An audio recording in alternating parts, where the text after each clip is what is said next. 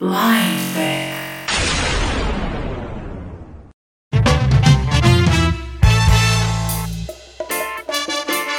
ouve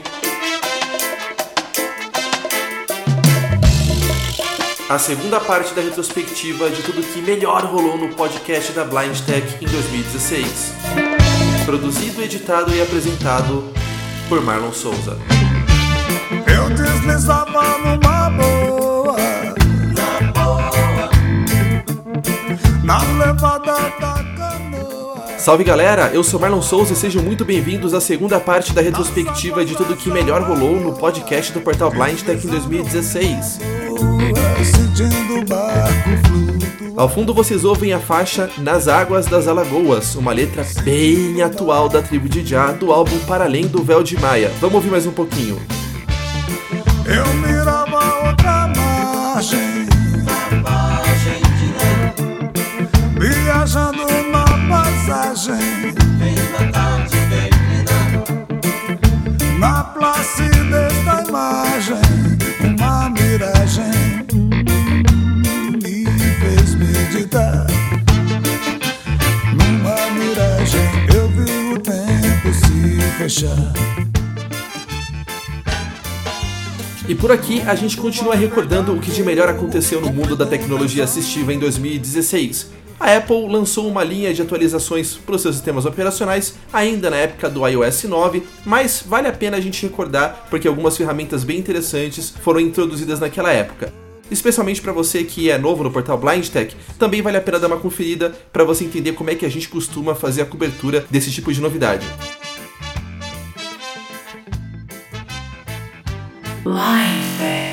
Nesse episódio, a gente vai falar muito sobre as novidades do mundo Apple, mesmo já fazendo umas duas semanas do anúncio delas, mas como tem sido a minha postura normalmente na Blind Tech, eu prefiro usar, dar uma olhada, uma boa lida, pesquisada, antes de falar para vocês se vale ou não a pena usar, com argumento sempre, e também falar para vocês de uma maneira um pouquinho mais estruturada quais são as novidades quando tem alguma atualização.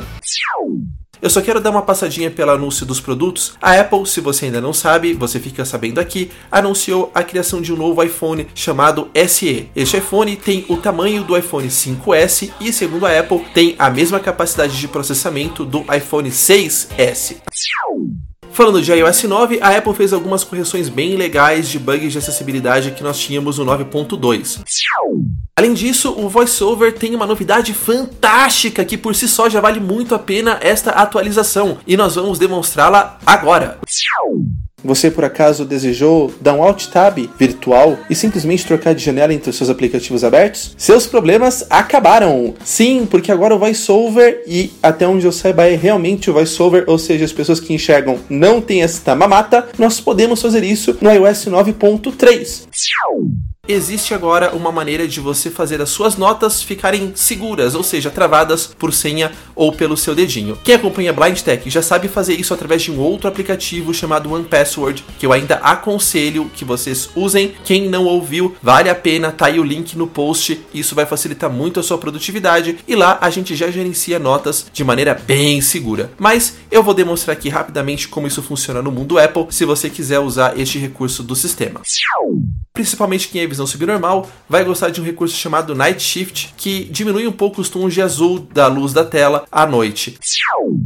Bom, o Watch OS e o Mac OS também foram atualizados e a gente não encontrou, pelo menos no Mac OS, o Watch eu não tenho, mas a Apple Viz também não achou nenhum grande problema de acessibilidade, apesar de nós não termos achado também nenhuma enorme melhoria ou correção de bug no sistema. Por outro lado, o TV OS ganhou várias e várias funcionalidades que eu gostei muito. Do ponto de vista de acessibilidade, nenhuma, a gente também não encontrou nenhum bug, mas existem algumas melhorias gerais que eu queria falar com vocês e que valem bem a pena é possível criar pastas na home, então seus aplicativos não precisam ficar todos bagunçados. A gente vai fazer uma demonstração aqui de como é que isso funciona e também de lambuja vamos mostrar como é que a gente move aplicativos para lá e para cá e reordena tudo com o controle remoto. Por outro lado, a Apple disse que agora o Siri está disponível em outros idiomas e que o ditado funciona. É, galera, isso pode ser verdade, mas não para o nosso idioma português.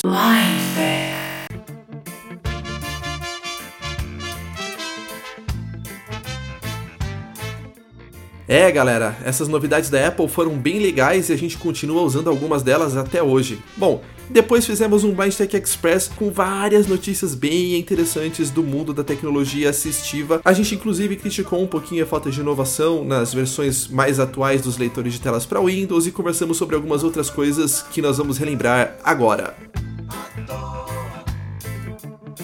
Nas águas das alagoas, deslizando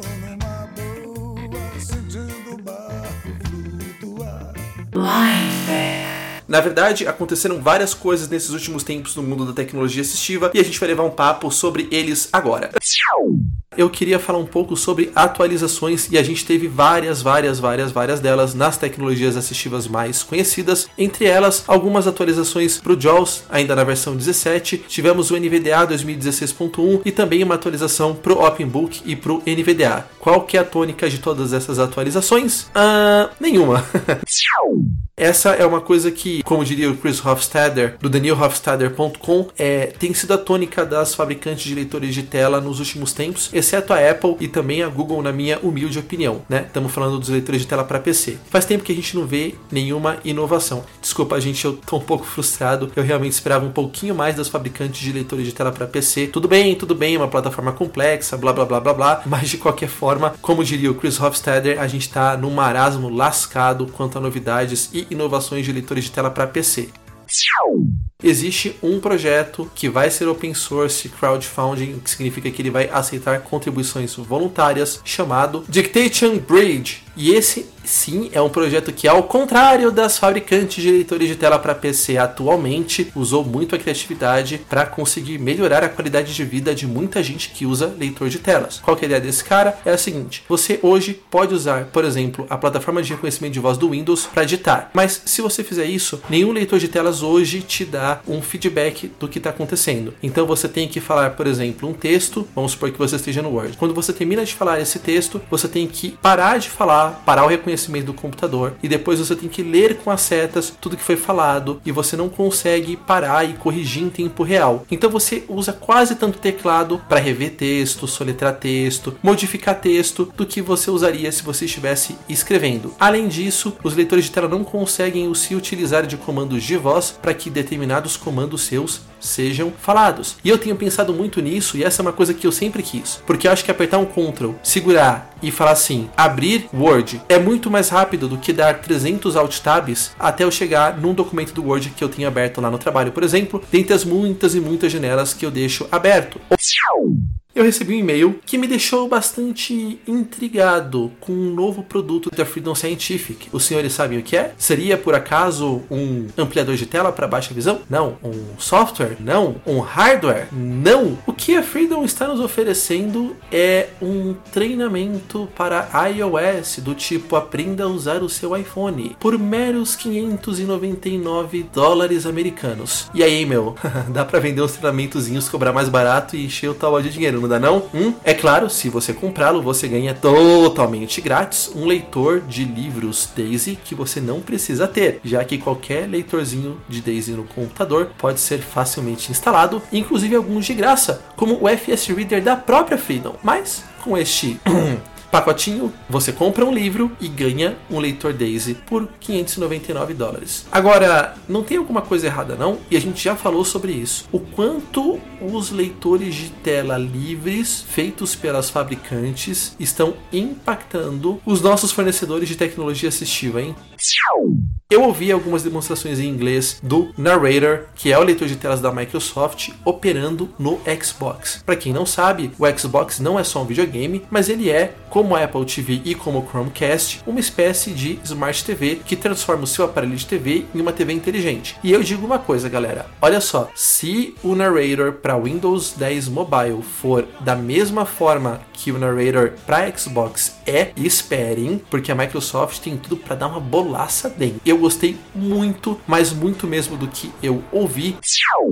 Nós temos uh, alguns desenvolvedores de audiogames acessíveis se retirando da App Store e isso traz de novo aquilo que eu já falei com vocês em outros episódios da Blind Tech, que é como a tecnologia assistiva pode ser sustentável. Para citar nomes aqui, uh, o Solara está parando de ser desenvolvido e também toda a engine do Papa Sundry e demais jogos desta equipe. Os desenvolvedores alegam coisas muito similares, que é basicamente eles não conseguem com os poucos dólares que custam cada um dos aplicativos manter os games sendo desenvolvidos. Lembrando que para iOS, cada nova versão exige muitas vezes que os desenvolvedores façam alguns ajustes. Esses ajustes nem sempre são muito simples, muitas vezes demandam tempo de desenvolvimento. No caso do Solara, havia todo um engine de jogo fora que, enfim, custava para você manter os servidores no ar, as bases, enfim, todo o processamento. E aí os desenvolvedores estão aqui alegando, com razão, na minha opinião, que eles não conseguem mais manter as coisas com os jogos custando que eles custam. Duas redes sociais andaram tendo bons desenvolvimentos no quesito cegos e fotos. O Twitter disponibilizou um campo onde as pessoas podem colocar uma descrição das fotos tweetadas. Então, quando você receber as fotos, você vai ouvir este campo, se é que a pessoa que tweetou a foto, claro, se preocupou ou sabia que tinha que colocar a descrição nesse espaço. Por outro lado, o pessoal de acessibilidade do Facebook andou desenvolvendo aí um algoritmozinho de reconhecimento de imagem e a gente já consegue ouvir descrição de fotos postadas. Algo do tipo: existem duas pessoas num ambiente ensolarado com uma mesa e um sanduíche por perto. As fotos ainda não são reconhecidas de maneira muito acurada, esse sistema tem tudo para melhorar. O Facebook também queria pôr um reconhecimento facial nas fotos, mas isso levantou uma série de questões lá fora sobre privacidade, é uma coisa que ainda não está muito resolvida. Enfim, vamos esperar.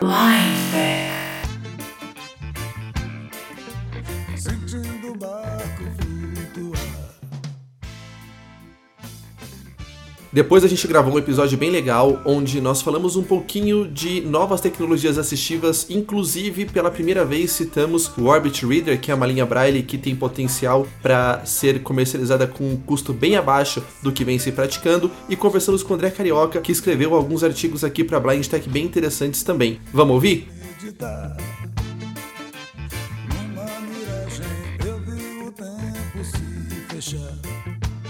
Blind Nesse episódio, a gente repassa as principais novidades da tecnologia assistiva da semana. Aproveita para falar um pouco sobre como funcionam as convenções americanas sobre este assunto e também entrevista André Carioca, o nosso mais novo colaborador da Blind Tech.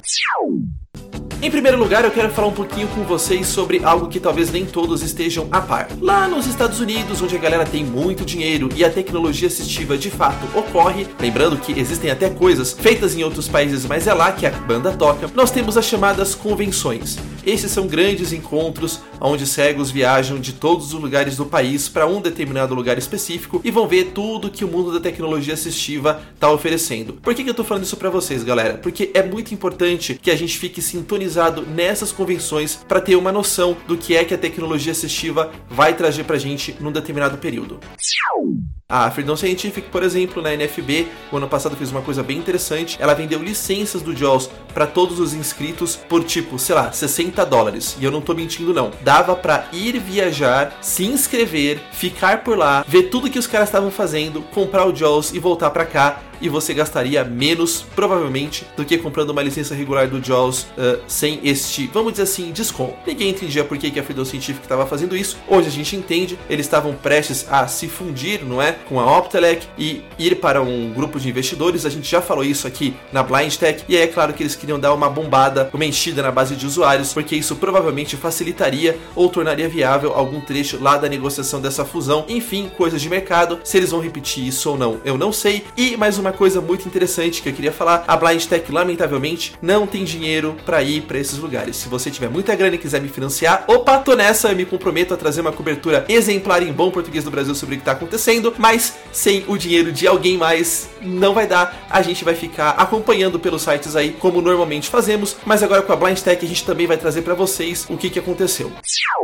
Mas uma das coisas aqui que eles estão desenvolvendo me chamou a atenção. Existe um grupo chamado The Orbit Research que se juntou com outro grupo chamado The Braille Group e esses caras estavam um pouquinho inconformados com a careza. Essa palavra existe, cara? Acho que não, né? Enfim, das linhas Braille, certo? E eles disseram há um tempo atrás, eu decidi não repercutir isso na Blind Tech porque esse tipo de boato de vez em quando vive surgindo, então a gente espera um pouco um display Braille com custo muito, mas muito, muito inferior aos displays Braille normais. Basicamente, ele vai ter então, além dessas 20 células Braille, um teclado Perkins e vai funcionar lidando com leitores de tela e também como um leitor autônomo. Portanto, você pode pegar determinados arquivos, colocar um cartão de memória e sair lendo para quem gosta de ler livro em Braille. Não é exatamente o meu caso agora, vai ser uma boa ideia. Dizem, dizem que este leitor tem uma taxa de atualização mais lenta, cerca de um segundo, mas eles estão dizendo que eles estão tentando melhorar essa tecnologia. Os displays Braille normalmente atualizam quase que instantaneamente, então esse este é um atraso significativo, mas de qualquer maneira o preço disso tende a ser mais ou menos 400 dólares. Isso é uma coisa sem comparação com nada que a gente tem em termos de display braille. A Google anunciou mudanças no próximo Android com o próximo Chrome e o próximo Talkback. Parece, e aí, como eu não manjo muito de Android, se tiver vocês já me desculpem, mas pelo que eu li, que o Android com o Talkback agora vai ler coisas na web do tipo headings, listas, entre outras coisas. Gente, não lia mesmo, é isso? A Microsoft continua a fazer novas atualizações do Narrator para Windows 10. Uh, ah, existe um artigo da própria Microsoft falando sobre isso. Segundo eles, e eles não deixaram de citar, a melhor experiência para uso de Windows ainda é com leitores de tela de terceiros. Mas enfim, a Microsoft está aqui dizendo que ela fez o narrator ser um pouco mais rápido, fez ele ler algumas listas de resultados no menu iniciar, na Cortana em outros aplicativos, também no aplicativo de e-mails de uma forma mais regular. Disse que uh, há mais opções de teclas para fazer o narrator ficar mais compatível com os comandos de outros leitores de tela para Windows e também falou, e aí, cara, eu fico me perguntando o que, que a Microsoft está fazendo, hein? Que o narrator agora vai ter uma leitura de interfaces web mais automatizada. Cara, eu tô esperando para ver o que, que é isso.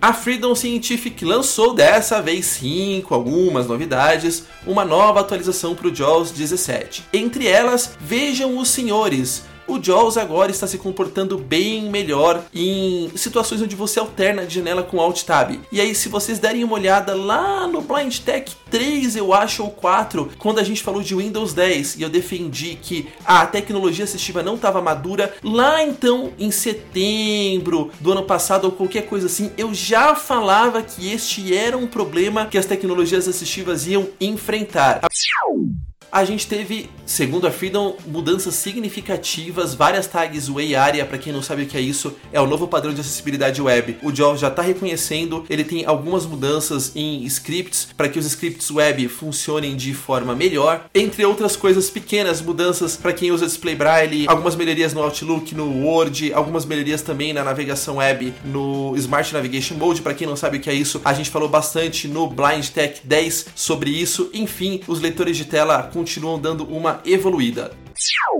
Muito, muito bem-vindo a Blind Tech, André Carioca. Tudo bem, cara? Tudo bem, cara. É uma satisfação aqui estar participando do podcast da Blind Tech e de estar colaborando com o portal também. Quão é importante a gente instruir pessoas sobre tecnologia assistiva? A gente sabe que você já escreveu em outros portais. Como é que, como é que você desenvolve essa veia? Eu acho que a tecnologia, como várias áreas da vida, ninguém sabe tudo. E a melhor forma de aprendizado é a troca de ideias. Eu não, não, não trato a tecnologia, os textos que eu escrevo, como tentar instruir pessoas. Eu, eu tento compartilhar o que eu sei, o que funciona para mim, com outras pessoas. E na sua vida pessoal, André, o que, que você curte fazer? Qual que são os seus hobbies? Ah, então, eu curto muito. Além da cerveja, né? Além da cerveja, óbvio, né? Eu curto música, esportes em geral, é, futebol, automobilismo, essas coisas todas. Sou uma pessoa que gosto muito também de praia, como bom carioca. Filmes também, eu assim que dá um tempinho eu gosto de estar assistindo, enfim. E sou uma pessoa que gosta muito de tentar adquirir conhecimento em várias áreas que possam me interessar, entendeu?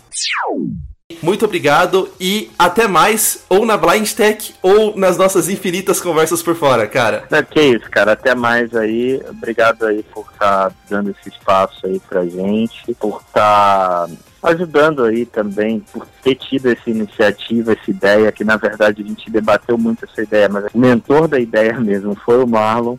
Então, parabéns aí pelo portal, pelo podcast. E obrigado aí pela oportunidade. E, gente, por mais que você ache assim, você que tá ouvindo a gente, por mais que você ache assim, ah, eu não sei muita coisa, eu cara, nenhum conhecimento é inútil, nenhum conhecimento é desperdiçado. Vem colaborar com a gente. O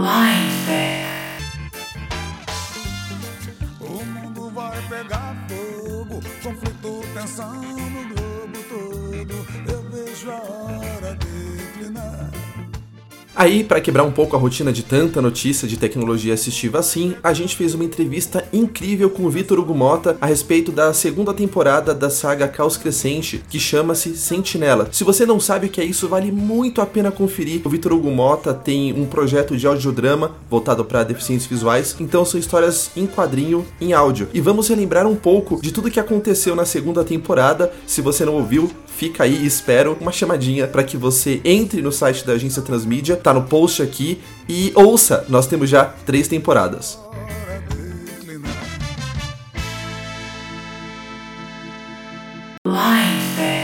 Neste episódio extra, a gente troca uma ideia sobre coisas que aconteceram com a Blind Tech recentemente e também leva um papo bem legal com Vitor Hugo Mota, o criador da saga Caos Crescente, a respeito da segunda parte desta saga chamada Os Sentinelas, que já tá no ar há algum tempo e que vale muito a pena conhecer.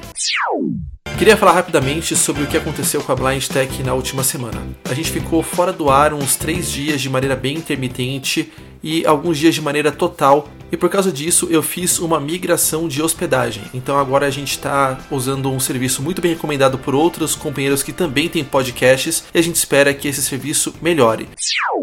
Essa entrevista representou o que a Blind Tech é em sua essência: um trabalho de equipe. Se não tivesse sido assim, dadas as demandas de tempo, a demanda da entrevista e também o que aconteceu com o site nos últimos dias, esse episódio simplesmente não teria ido para o ar.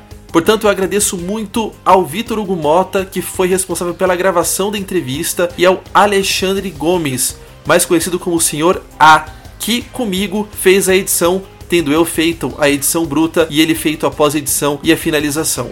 O Alexandre é um cara genial, fantástico. Se vocês quiserem acessar o site dele, ele faz vinhetas, spots e outras coisas. Vocês verão a qualidade do serviço dele, então vai valer muito a pena. O site é www.editorsenhor-a.com.br e fica uma dicasinha aí, não bastasse ser o excelente editor que ele é, o Alexandre ainda tem um podcast que vocês acham neste mesmo site, onde ele dá dicas de gravação, de edição de áudio, enfim, vale a pena conferir. O fato é que a saga Caos Crescente, agora com um segundo nome, continuou de uma maneira que já começou extremamente quente. Eu tenho grande prazer de chamar o Vitor Hugo Mota. E aí, tudo bem, Mota? Fala aí, grande Marlon, tranquilaço? E aí, beleza, galera? Tô de volta aí pra encher o saco de vocês. Sentinelas, eles já tinham três temporadas escritas. Isso aqui eu já tô spoilando mesmo, porque vai ter terceira temporada sim. E se reclamar, vai ter quarta. Pô, tô reclamando já. Então, eu já tenho três temporadas escritas. E depois de 10 anos, e eu fiz tudo isso no mesmo ano, fiz várias revisões e tudo mais. E agora eu tenho certeza que eu revisei da forma que deveria ser revisto para eu adequar a forma narrativa, áudio da escrita para vocês e tudo mais. E eu encaminhar a história de uma maneira mais madura. Porque a gente não é a mesma pessoa de 10 anos atrás.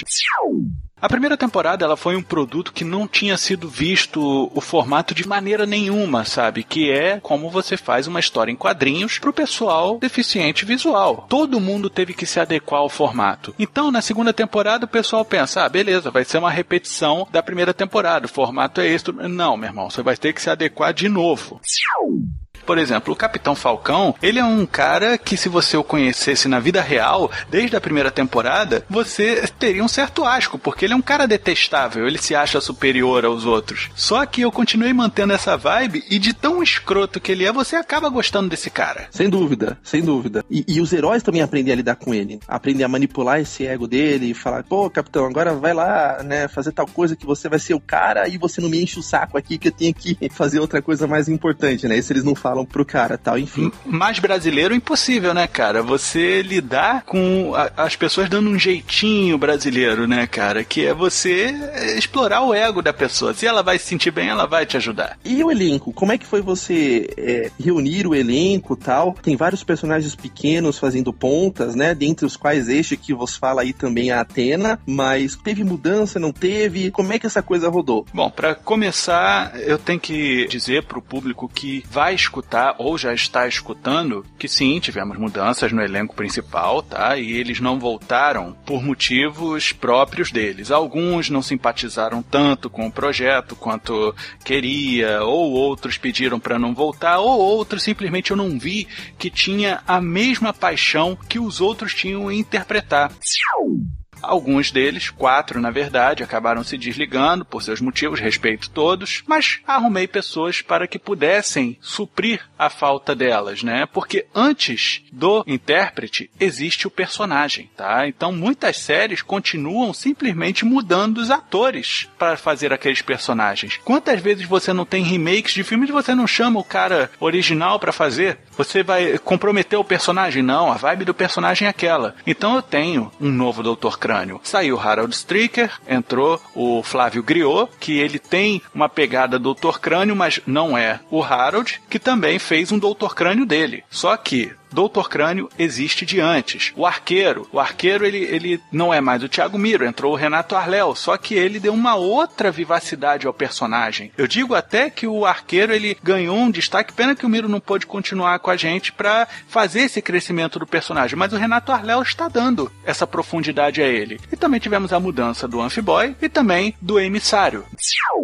E quanto às narrações, que é o cara que conta a história para você, eu achei por bem a gente ter outros narradores. Porque o que acontece? A primeira temporada ela foi um grande evento de oito capítulos, passando através do, do, dos quatro episódios e suas partes, né? Cada um com duas partes. Esta temporada a gente tem em cada episódio um evento sendo narrado. Então acho interessante que cada evento tenha o seu narrador específico, não um cara onipresente que esteja em todos os eventos. Então, teremos um narrador, Paulo Elache, para o episódio 5. Senhor João Vitor Militani, presente no episódio 6. No episódio 7, a gente tem o senhor Francisco do E no episódio 8, a gente tem o senhor Fernando Távora e mais cinco narradores, sendo que três deles são os citados anteriormente. Então, teremos mais dois outros narradores. Ou seja, por que essa mudança toda? Cada evento tem a sua testemunha, a pessoa que vai falar sobre isso daí. Friday. O que, que a gente pode esperar dessa temporada em termos de interação? A gente já falou um pouco que o drama tá mais profundo, tá mais psicológico, mas o que, que a gente pode esperar? Dá para quem não ouviu aqui um, pelo menos uma ambientação. Onde é que esse troço ocorre? Ocorre no planeta Terra, ocorre no Brasil, ocorre fora? Como, como que esse negócio vai funcionar? Bom, basicamente a segunda temporada lida com as consequências da passagem do caos pelo Brasil. Se passa papo de uma semana depois dos eventos do caos. Então a gente ainda tem cidades que estão com problemas problemas de eletricidade, fornecimento de energia elétrica, né? Então tem muita cidade aí no apagão. A gente tem uma capital brasileira que simplesmente foi desligada do Brasil e é uma ilha navegando pelos mares do mundo e gente querendo lotear aquilo dali. Você sabe que o pessoal vai para lotear mesmo, uhum. né? E a gente tem que lidar também com a bandidagem mundana, né? A galera que não é de outro planeta se aproveitando dessa situação. Ou seja, a bandidagem bota bota a cara onde você não dá atenção. Então, nossos heróis têm que dar atenção aonde o pessoal tá desassistido. Então, o nosso amigo Caos, ele realmente, por enquanto, se foi. O Caos, ele não é uma ameaça dessa temporada, não há um alienígena que tem clones e braços diferentes e que solta eletricidade por aí. Fiquem tranquilos, saiam na rua, mas cuidado que a bandidagem tá no escuro.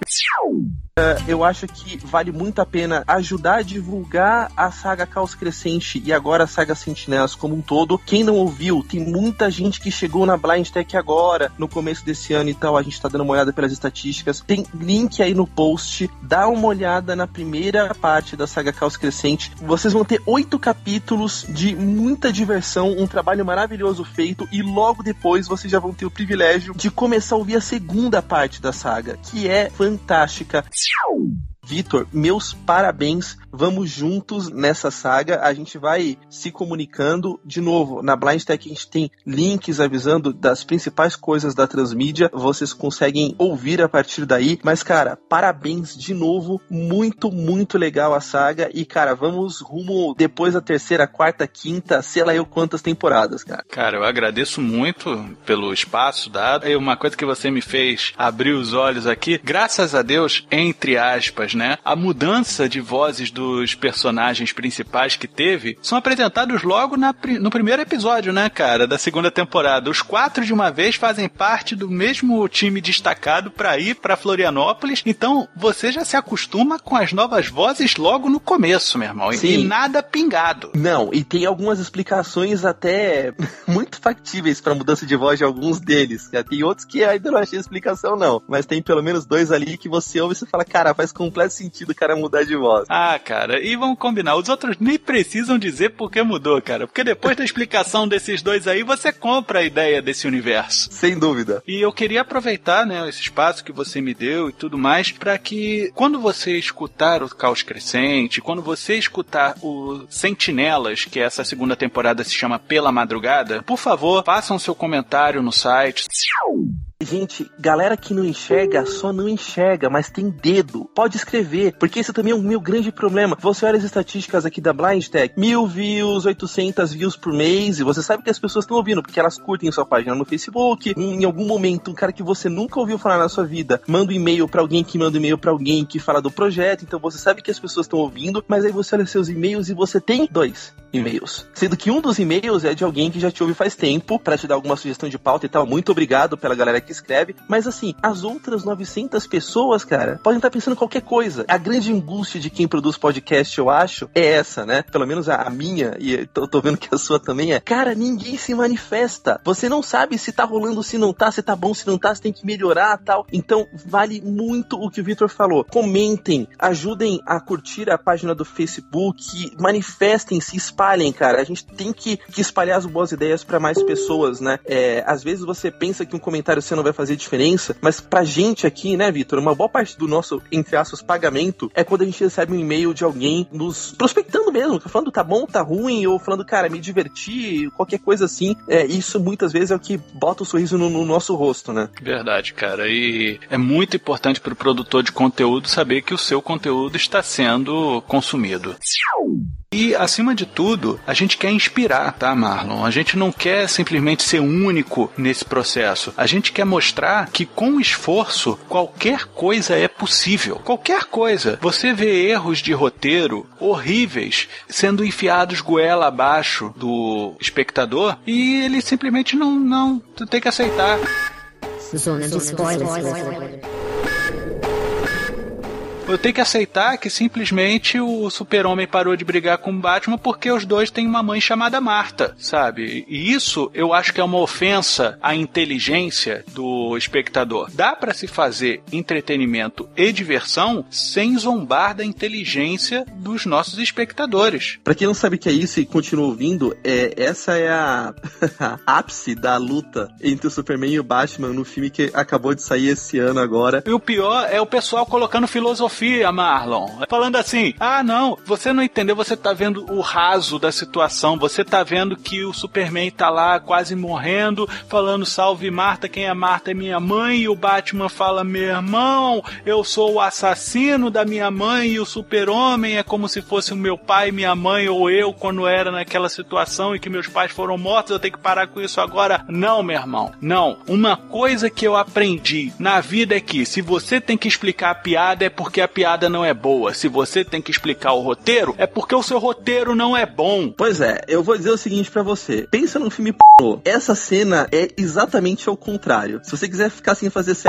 umas duas semanas, cara, vai assistir esse filme, porque cara, a decepção é tanta. Triste. Que você não vai conseguir. Sabe o que, que, é o pior? Cara. O pior disso tudo, Marlon? Ele, esse filme não foi feito pensando também em agradar o público deficiente visual. Porque ele é totalmente visual. Ele, cara, ele é... é... um clipe de três horas. Ele é péssimo, cara. Ele tem um monte de easter eggs da DC que só os ultra nerds vão entender. Ao mesmo tempo, ele não é coerente com o público que quer ir no cinema para se divertir mesmo, cara. Que não, não tem obrigação de, de conhecer todos os detalhes dos detalhes. Ele tem um roteiro fraco. Enfim, cara, não assistam. É, cara. Ou se você for partidário do pessoal que. Não, tem pessoal que tá defendendo assim, Marlon. É um filme grandioso demais para mentes pequenas. Concordo, concordo. Porque quem tem mente pequena acha esse filme grandioso. Ou eu diria o seguinte, cara. Quem escreveu o roteiro desse filme foi a Dolores. E se você não entendeu nada, vai ouvir a saga Sentinelas que você vai saber do que eu tô falando. E parabéns à sua senhora, mandou bem. É isso aí.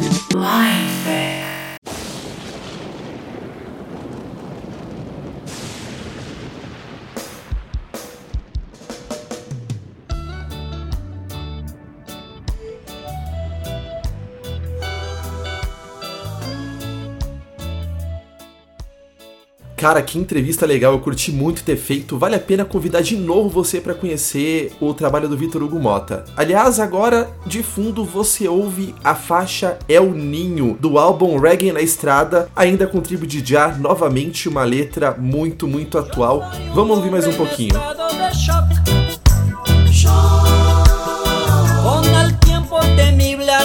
amenazar Dicen que solamente un efecto muy fuerte. El niño, un fenómeno que afecta el agua del mar. Cara, olha que delícia de música. Realmente vale muito a pena a gente conhecer trabalhos que nem sempre são tão populares assim de determinadas bandas bem legais.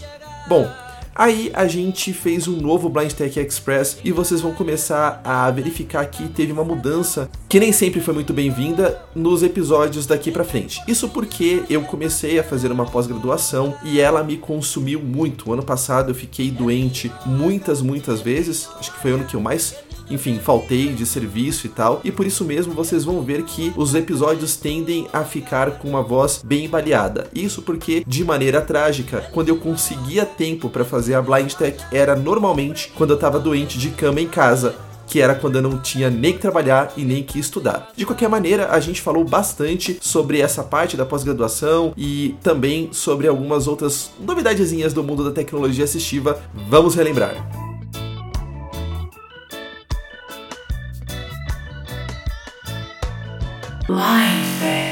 No episódio de hoje, a gente vai falar rapidamente sobre algumas coisas da minha vida pessoal que vão interferir na rotina da Blind Tech. Vamos falar rapidamente também sobre uma série de artigos que estou produzindo sobre o Android e também abordar mais dois assuntos bem rápidos e relevantes sobre o mundo da tecnologia assistiva. Muitas pessoas me perguntaram sobre a pós-graduação que eu estou fazendo, e eu vou falar um pouquinho com vocês sobre ela, porque isso faz parte do primeiro e do segundo assunto a serem abordados aqui. Eu estou fazendo, na FIAP aqui de São Paulo, uma pós-graduação em desenvolvimento de aplicativos móveis e games. Para mim, pelo menos, um baita de um desafio, porque ser um desenvolvedor móvel sem enxergar não é brincadeira. Se tiver algum amigo ou colega que tá ouvindo e desenvolve sem nenhuma dificuldade e tal, bom para você, mas para mim, pelo menos, o negócio tá ficando bem grosso. De qualquer maneira, não era nada muito diferente do que eu esperava quando eu iniciei essa empreitada. Apesar de não ser um review da pós-graduação, a faculdade é legal e eles estão me dando desde infraestrutura laboratorial, então eu tenho o NVDA instalado no computador e evidentemente para quando fazer desenvolvimento Apple, o Macintosh já tem também o VoiceOver, como também os professores, a recepção tem tido bastante boa vontade e pelo menos no meu campus a localização é realmente ótima. O ritmo da faculdade é bastante puxado e com certeza ninguém passa a mão na cabeça de ninguém, mas dentro do possível tá dando para levar sem maiores neuras. Por outro lado, falando especificamente do currículo, ele apresenta alguns desafios bastante interessantes para quem não enxerga. O Android Studio, para quem enxerga, é muito mais, entre aspas, amigável. Na verdade, a produtividade aumenta muito, porque ele oferece algumas coisas bem legais, do tipo você consegue arrastar os componentezinhos para tela, para você fazer a sua interface gráfica mais rápida, e ele gerencia as dependências e outros aspectos do desenvolvimento de maneira muito mais autônoma e fácil. Esse não é, com certeza, o caso do Eclipse, que apesar de ser muito robusto e completo, deixa na mão do desenvolvedor bastantes dessas coisas. Especificamente, como eu sou um desenvolvedor bem inexperiente ainda do ponto de vista de Android, então eu tô tendo que, além de aprender a programar para Android, aprender a fazer na unha várias coisas que a sala de aula tá fazendo já, entre aspas, automaticamente. Na verdade, que o Android Studio tá fazendo para eles. E isso gera um gap de tempo. O que significa, meus amigos, que para me virar e ser um desenvolvedor Android legal, eu estou trabalhando pra caramba em casa. Historicamente, para quem não enxerga, funciona sempre assim. É um pouco mais lento, principalmente nos primeiros dias, semanas, até você se acostumar com o ambiente, e depois a gente vai dando um jeito aqui, um jeito lá de fazer a coisa, mas a verdade é que isso tem me ocupado bastante tempo, e é por isso que os podcasts da Blind Tech têm rareado. Mas é muito importante, na minha opinião, que a gente consiga, mesmo sem enxergar, como eu falei, fazer o aplicativo basicamente desenhado da maneira que a gente pensou. Por causa disso, mexer num simulador, vamos dizer assim, não é muito boa ideia, já que você não vai conseguir sentir na sua mão e com a tela touch você tem essa possibilidade, o que você acabou de fazer. Acredita em mim, depois que eu comecei a pôr os meus próprios aplicativos no meu telefone, eu vi como na minha imaginação a coisa saía de um jeito, mas na realidade saía de outro. E eu ainda tenho bastante que estudar do ponto de vista de layout. Uma outra coisa que os meus estudos me levaram a fazer foi começar a escrever uma série de artigos sobre Android na BlindTech. Aliás, eu fiquei muito contente porque a situação é muito singular e única, porque eu sou uma pessoa que entende razoavelmente bastante de tecnologia assistiva móvel, mas por outro lado quase não conheço nada do sistema Android. Então eu não estou, entre aspas, viciado no sistema. Já não aprendi nativamente a lidar com os problemas que ele eventualmente tenha. Portanto, a possibilidade de gerar conteúdo para uma discussão rica de melhorias e novos caminhos para a plataforma era muito grande. Bom, e para finalizar, mais duas notícias rápidas. A primeira, a gente falou sobre um projeto bem interessante que vai aliar o ditado a uma integração com leitores de tela tipo NVDA e o JAWS chamado Dictation Bridge. Esse projeto entrou em financiamento coletivo e tem link para vocês aí no post de uma pequena prova de conceito que eles fizeram para vocês darem uma baixada, olhada, vejam se vocês gostam do projeto. A outra notícia é sobre Windows 10. Sim, eu lembro que recebi e respeito bastante muitas críticas lá no podcast 3, quando eu falei de Windows 10, e eu apontava que para o usuário comum a acessibilidade do sistema não estava madura. Pois bem, muita gente me questionou e muita gente me apoiou, por aí vamos, mas entre as partes que concordam comigo, olha só, tem uma muito especial. Sabe quem? A Microsoft. É ela mesma. Então, se você quiser ainda postergar um pouco a sua atualização, lembrando, a BlindTech não é responsável por uma eventual mudança de rumos da Microsoft, a gente apenas está repercutindo aqui o que a própria Microsoft escreveu, que usuários de tecnologia assistiva então teriam um pouco mais de tempo para atualizar de graça para o Windows 10 e o que também foi abordado pelo menos no FSCast, que é o podcast da Freedom Scientific, por sinal, fabricante do JAWS e do Magic, entre outros produtos. Bom, a, até onde a gente sabe, o ID que é só o navegador principal da Microsoft e provedor de determinados componentes que usam HTML no sistema, não está acessível.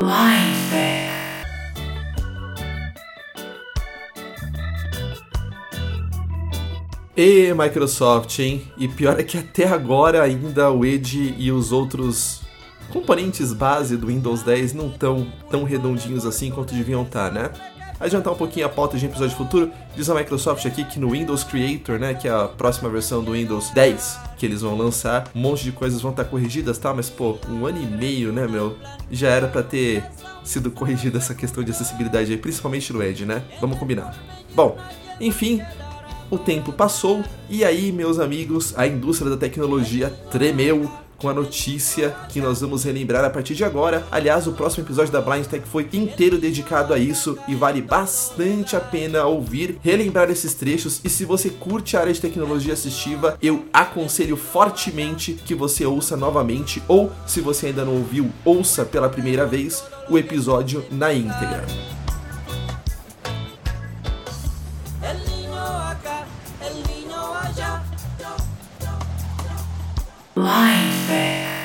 A gente vai começar o Blind Tech Express dessa semana, é um episódio formal, gravado, todo direitinho.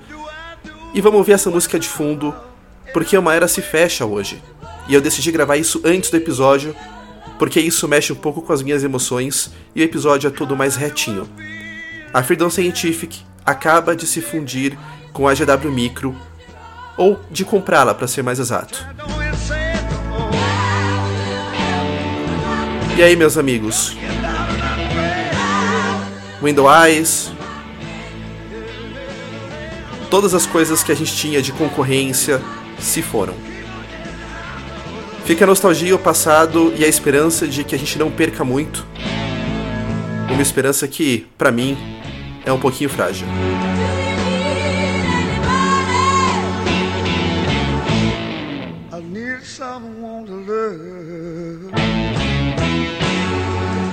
Sem mais, vamos ao episódio e vamos discutir muito, mas muito mesmo tudo isso pra gente ficar antenado com as principais mudanças e outras coisinhas.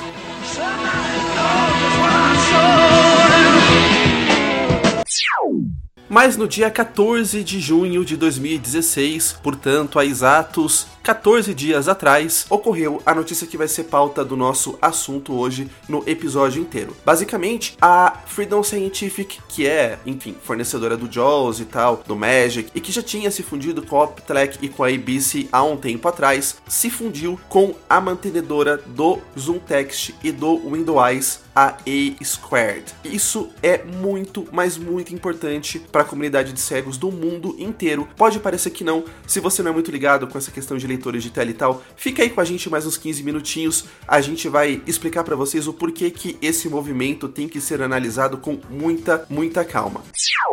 Então vejam que lá em novembro de 2015 eu já antecipava que o quadro para fabricante de leitor de telas e tecnologia assistiva em geral estava passando por uma mudança muito grande e a gente começa a ver agora o ápice desta mudança, né? Com a fusão de praticamente as duas únicas fabricantes de leitores comerciais com alguma representatividade no mundo, né? Quer dizer, isso aqui é como se fundisse Coca-Cola com Antártica, é como se fundisse, sei lá, Fiat com Volkswagen, com Porsche ou alguma outra coisa deste porte aqui, né? Só que transportada para o mundo da tecnologia assistiva. Na verdade, não foi bem uma fusão, a gente acha que foi uma compra. Tem o link do comunicado aí para vocês no site, então vale a pena dar uma conferida quem se interessar um pouco mais. Então, o que é importante a gente frisar? Nesse primeiro momento, nada muda. A gente sabe que fusões desse tamanho demoram um pouco para ter alguma coisa efetivamente acontecendo. As linhas de produto continuam mantidas como estão por hora. A gente já tem o JAWS 17 aí muito bem estabelecido, o JAWS 18 em uma fase muito avançada de desenvolvimento, já quase entrando em beta daqui a dois meses, sei lá. Então, por enquanto, por enquanto, tudo se mantém como está. Agora, se a gente for olhar para frente, tem alguns aspectos que ainda vale a pena refletir.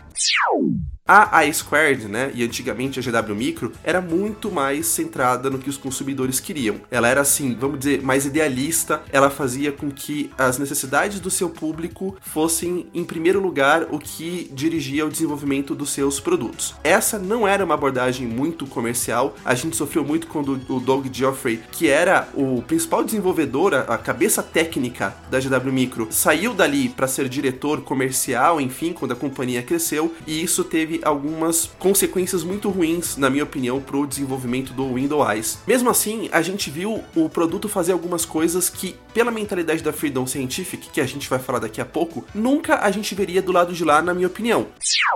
Por outro lado, a Freedom sempre foi um pouco mais comercial, né? Ela teve o seu pool de inovações até lá pela versão 4.5, 5 do JAWS, por aí vai. E depois disso, ela basicamente está se preocupando em ganhar dinheiro em implementando uma coisinha ou outra aí. A grande maioria das mudanças do JAWS, e eu sei que vocês vão, alguns talvez estranhar muito que eu tô falando, mas eu sustento a posição, foram para você eh, acompanhar as mudanças dos sistemas operacionais. Então chega o Windows XP eu tenho que suportar, chega o Windows Vista tenho que suportar, chega o Windows 7 tem que suportar, e assim por diante, né? A, a gente começou a ver alguma coisa mais inovadora no JAWS. Agora, lá pelo JAWS 15, 16, com o touch cursor, mas isso foi feito porque havia ainda naquela época, hoje já não há mais tanto, a expectativa de que a Microsoft fosse lançar alguma coisa nesse esquema, né? Windows 8 todo preparado para mobile, Windows 8.1, blá blá blá blá blá, e acabou meio que não dando certo. Então você teve esse ciclo de inovação da Freedom para acompanhar um pouco o que a Microsoft estava fazendo e acabou não dando em nada. No mais, senhores, eu desafio qualquer um de vocês a me dizer a grande ferramenta revolucionária que a Freedom desenvolveu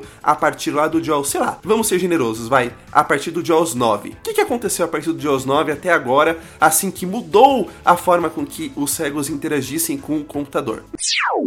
Minha opinião, isso é especulação, mas não custa lembrar que a especulação de alguém que estudou tecnologia assistiva há muitos, muitos, muitos anos, eu acho que a gente vai tender pro lado comercial. Por outro lado, esta fusão também traz um outro foco, novamente especulação, mas explicaria muita coisa, que é a questão das patentes. Principalmente a Freedom, que ensinou o mercado a patentear todo e qualquer recurso e depois processar qualquer pessoa que tentasse imitar, foi algumas vezes picada pela própria cobra que ela criava, e aí a gente tinha, de novo, especulativamente, a possibilidade da E-Squared barra GW Micro terem a patente de algum tipo de tecnologia que a Freedom gostaria de usar nos seus produtos e não poder. Mas nessa entrevista foi perguntado a questão de custos. E aí, é, basicamente, ele deu uma saída de lado, não respondeu. Ele falou que a fusão poderia providenciar novas modalidades de produtos, mas não falou bem o que seria. É bom lembrar que a GW Micro barra I Squared é bem inovadora nesse quesito também. Uma outra coisa bastante interessante pra gente falar é sobre o Windows for Office. O vice-presidente de software do grupo que era da Squared disse que isso está mantido, aspas, enquanto a Microsoft quiser que esteja mantido, aspas. Isso dá a entender que o Windows for Office é mais uma questão contratual da Microsoft do que uma vontade propriamente dita da Squared e preocupa.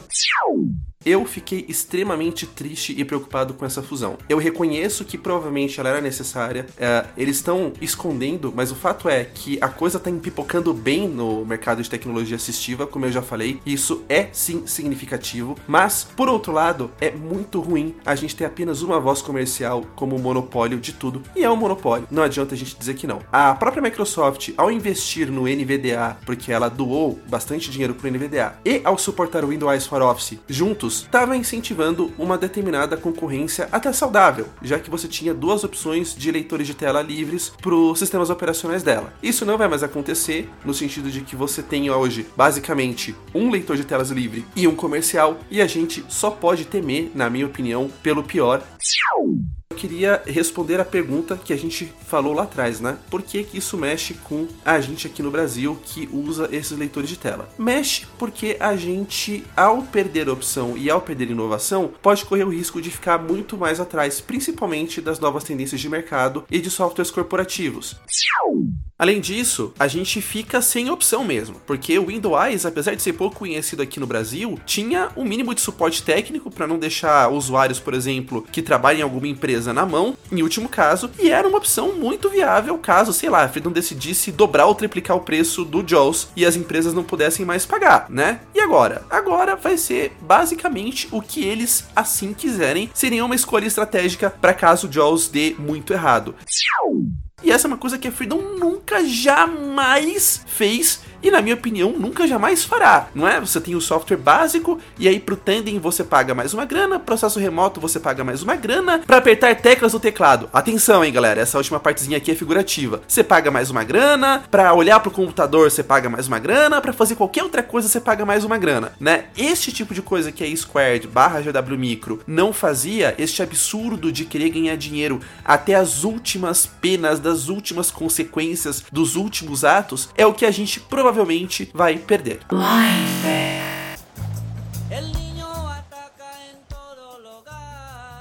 Pois é, nesse episódio, inclusive, eu tinha reprisado uma parte de um outro episódio ainda do Blind Tech 11 de 2015, onde eu falava que alguma coisa desse tipo poderia muito bem acontecer, porque a indústria da tecnologia assistiva está passando por algumas mudanças de fato. De qualquer maneira, a gente ainda não tem muitos desenvolvimentos em nenhuma das áreas que eu falei, faz ainda pouco tempo, né? Seis meses, qualquer coisa assim, não é muito o suficiente para a gente ver mudanças muito significativas nesta área, mas de qualquer forma, a gente termina essa segunda parte da retrospectiva relembrando uma entrevista que fizemos com o Mr. Magu, o Alexandre Costa, sobre a eminente realização do NTIDV, para entender o que é esse cara, como ele é importante para a comunidade de deficientes visuais principalmente da área de tecnologia. Relembrem aí com a gente a fantástica entrevista que foi feita lá mais ou menos em agosto de 2016.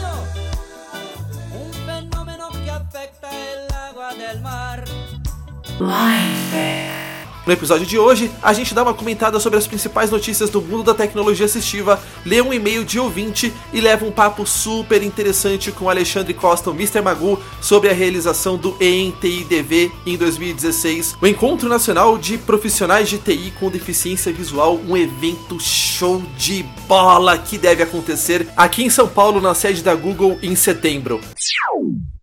No entanto, neste meio tempo, é preciso que nós falemos de novo do Windows 10, porque a Microsoft prometeu que ia expandir o prazo de atualização para usuários de tecnologia assistiva. A gente falou disso no último Blind Tech Express que foi ao ar, mas a dona Microsoft não falou bem como é que isso ia funcionar. No comecinho de julho, a Microsoft falou que no último dia possível de atualização, eles iriam lançar uma página dizendo direitinho como iria funcionar e quais seriam as regras para usuários de tecnologia assistiva poderem atualizar o seu Windows, mas, mais, mais, mais, eu achei isso uma grande sacanagem, porque não dava para saber o que podia acontecer. A gente podia, por exemplo, não atualizar o nosso Windows para Windows 10 e descobrir que a regra só valia para os Estados Unidos. A gente não podia atualizar o nosso Windows 10 e depois descobrir que a regra só valia para usuários de tal tecnologia assistiva. Então, algumas pessoas me perguntaram a minha opinião e eu disse num texto que eu escrevi na Blind Tech, deveria ter escrito mais cedo, mas não foi possível, que dado que a Microsoft não abriu o jogo, seria melhor não arriscar perder dinheiro, porque agora quem não é usuário de tecnologia assistiva e quer atualizar vai ter que pagar uma grana, e eu recomendei às pessoas que atualizassem o seu Windows. Muito bem, a Microsoft não no dia que eu esperava a página, que era na sexta-feira, mas ontem, lembrando que eu não fiquei sexta-feira o dia inteiro apertando F5 do Google para ver quando, que horas a página foi lançada. Eu olhei três ou quatro vezes durante o dia.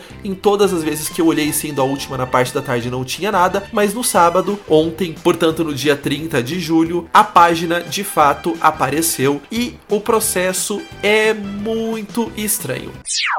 Existe um novo serviço chamado Captcha Begone. Tem o link aí para vocês no post, que é uma espécie de WebVisum que já não tá mais no ar, né? E a gente às vezes fica parado por causa de Captcha, principalmente quando não tem ninguém que enxerga por perto. É muito complicado usar alternativas de áudio Captcha. A gente já falou sobre isso num texto na própria Blind Tech há um tempo atrás. Eu tava usando a solução da Google, tive que tirar porque não tinha nenhum equivalente para português, ou as próprias perguntas que ele fazia quando não era um arquivo de áudio também estavam todas em inglês. Isso não é legal. Então é sempre bom ter um sisteminha que resolve captchas. Este eu ainda não testei, mas fica a dica aí se vocês quiserem. Existe apenas um pequeno inconveniente.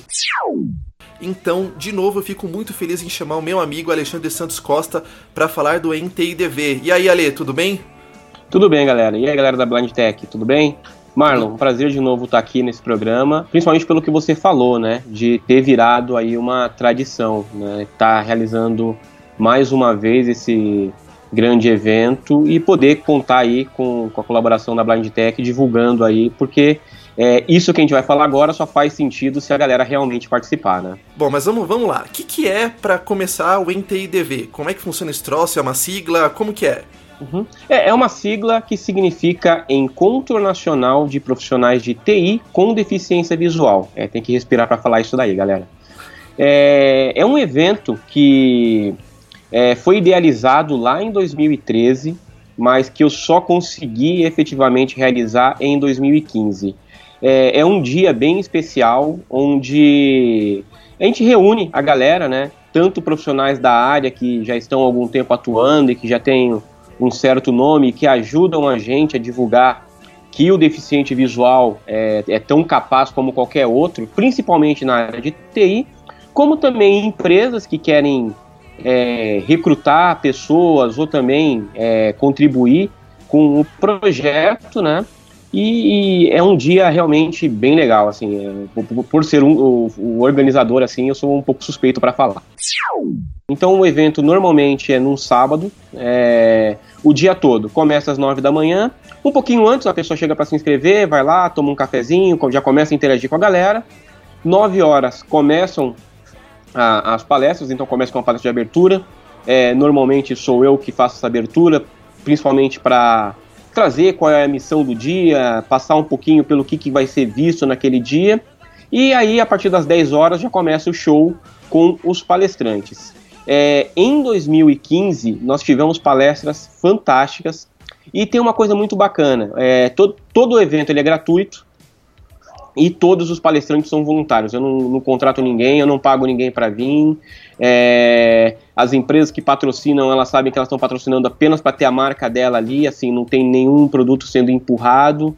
E eu também não, não fiz questão de me vincular a nenhuma grande instituição ou associação, principalmente porque nem sempre eu concordo com o trabalho que eles fazem. É, é um trabalho totalmente independente. É, que como os outros eventos que eu gosto de ir, como o TDC, como o .NET Architects e outros eventos da área da tecnologia, é um evento da comunidade, feito pela comunidade para a comunidade. Então, é, é, um evento feito por deficientes visuais, acaba não sendo só para deficientes visuais, porque vai o pessoal de RH, vai pessoal de empresa, vai pessoal que quer interagir e aprender a lidar melhor com a gente, mas eu diria que é um evento de feito por deficientes visuais para a comunidade.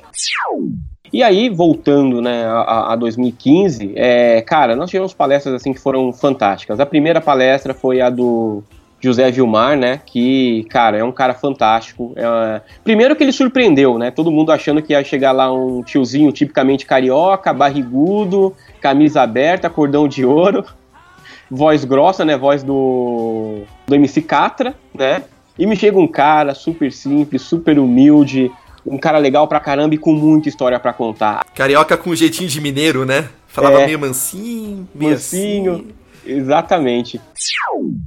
E aí a, a, palestra seguinte, que foi do, do Alexandre Montanha, que foi a nossa lei de cotas, né? Que foi uma pessoa que enxerga fazendo palestra no evento de deficientes. Né, foi até a piada do dia essa daí.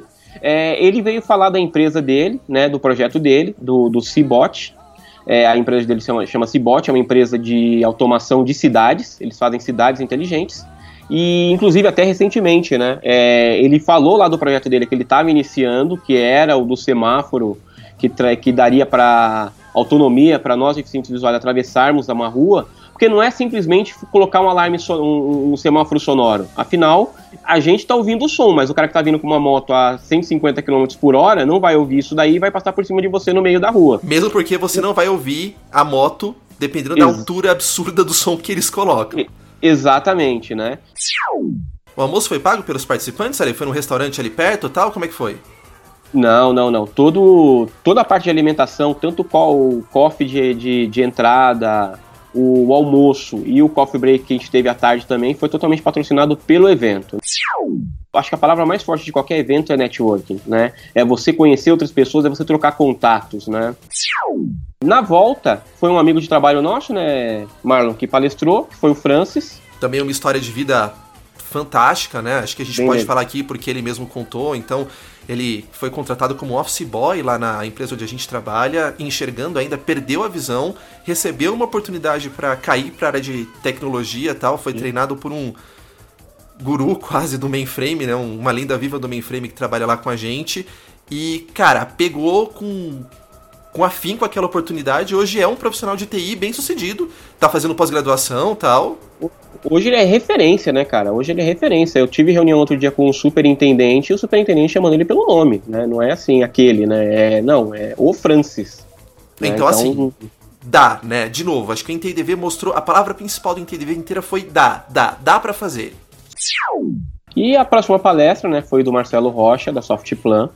Cara, uma parceiraça aí também, vai participar, a Softplan está participando desse novo desse ano. Na verdade, todos os patrocinadores do ano passado estão participando esse ano. Aí ótimo, é-? Vamos repetir todos, a dose. Todos, todos, todos, todos, todos. Então foi fantástico.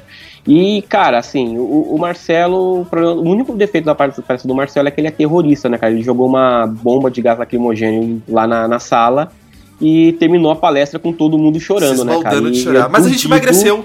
A gente comeu Sim. toda aquela comida e depois chorou tudo e emagreceu, cara. Sim, porque, cara, assim, foi uma, uma aula de, de, de superação.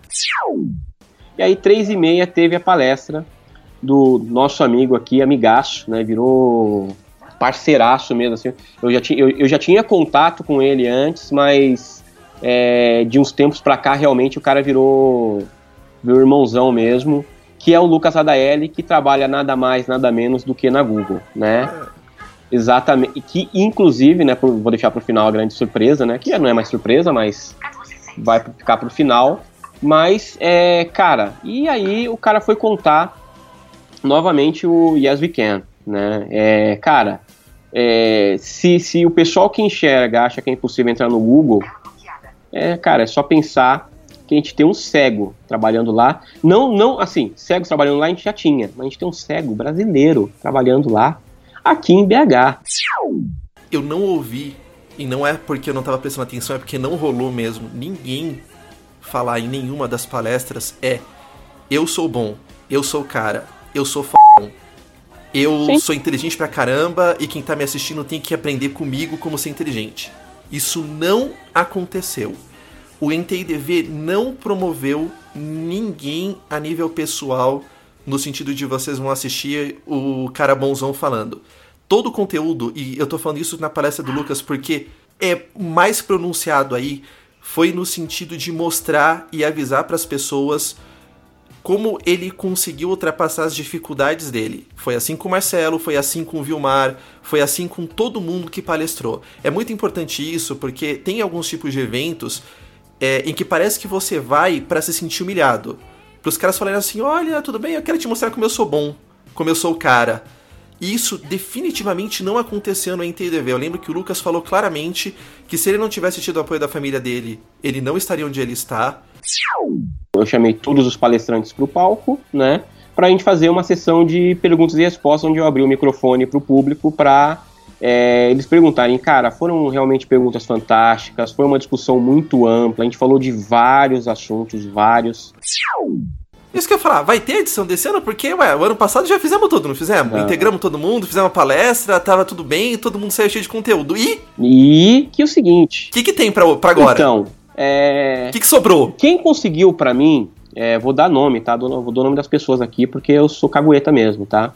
Quem conseguiu que o Lucas viesse de BH pra cá, né, Pra palestrar, foi um cara chamado Ale Borba. Ele é o líder de comunidade do Google, é o cara que realmente, se o Google tá em algum evento, tem algum tem um dedinho dele.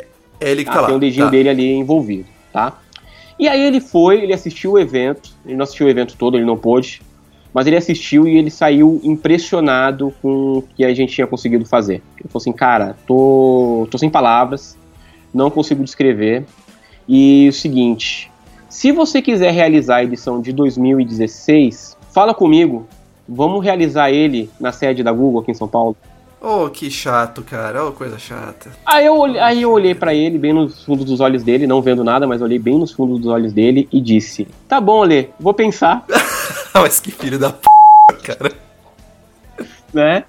Mas que filho E, da p. cara, assim, é- era irrecusável. Então, vai acontecer sim esse ano, vai ser no dia 17 de setembro, véspera da finalização das Paralimpíadas. Né? É um dia antes da, do encerramento das Paralimpíadas. Data não foi escolhida à toa. Na verdade, essa data foi escolhida por causa do dia 21 de setembro, né? Que é o Dia Nacional da Luta da Pessoa com Deficiência. Tá? Então, é, cara, formato é o mesmo, diversas palestras o dia todo, networking e tudo mais. Esse ano é, a gente dobrou o espaço. Ano passado nós tínhamos 100 vagas, esse ano nós temos 200 vagas. É, esse ano já está fechado Porto Alegre, É, ano que vem provavelmente será Nordeste, tá? Só que eu já recebi convites para Goiás, eu já recebi convites para Curitiba, né, Paraná. Então, galera, assim, quem sabe a gente não consegue fazer um Ente DV Tour aí, talvez até eventos um pouco menores, mas que dê oportunidade de todo mundo participar. Hashtag fica a dica, né? Aceitamos convites, né? Se você é ligado aí a algum lugar, inclusive em Portugal, por que não? Pode ser. certo? A gente sabe que a Blind Tech tem ouvintes em Portugal. Se você é ligado em alguma universidade, alguma instituição que consiga ter um- uma infraestrutura legal de auditório, de som, enfim, fica a dica. O Alexandre tá aí, eu tô aqui também. Se você não souber o contato do Alexandre, mas quiser mandar e-mail pra mim, eu repasso, não tem problema. A gente quer quanto mais melhor que as pessoas entendam e as diferentes facetas. Então, o cara que já está na área de TI, o cara que está pensando em começar a área de TI, o professor de TI, quer dizer, toda a academia, quanto mais a gente puder trazer professores para o evento, para que eles entendam como a gente funciona, quais são as poucas particularidades que tem para o ensino de deficientes visuais, se você for um selecionador, se você for um empresário que quer fazer uma coisa legal aí para sua região e tal, ajudar o desenvolvimento social da sua área. É, um gestor, né, cara? Acho, que o RH, que tiver aquele gestor que acha que, que, que não dá para contratar um deficiente visual, deixa ele passar um dia com a gente, né? Um dia com a gente, passando pelo corredor polonês, você vai ver se ele não vai contratar um deficiente visual no dia seguinte. Cara, você vai sair com a cabeça completamente diferente, mas completamente diferente mesmo do que a que você tenha vindo. Seja lá qual for a sua cabeça atual, sempre você vai aprender. Muito bem, Alexandre. Tá bom, muito obrigado pela entrevista. É, você tem um episódio full apenas com a sua entrevista, porque o NTIDV era relevante ano passado, esse ano tá irresistível e as pessoas precisam saber do que tá acontecendo. E a gente vai se falando, certo? O site do NTIDV tem todas as informações que você precisa para se inscrever, para perguntar e tal. Você também pode, claro, se você quiser ou optar por contatar o Alexandre de outra maneira, por alguma ou para negociar um patrocínio ou alguma outra coisa, se há caminhos, há caminhos. Exatamente. Tá à disposição os e-mails. Então, muito obrigado, Ale, e até lá, cara. Tô contando os dias. Isso daí, galera. Espero todos vocês lá, hein? Quero todos esses ouvintes da Blind Tech lá, a gente fazer uma grande festa. Ya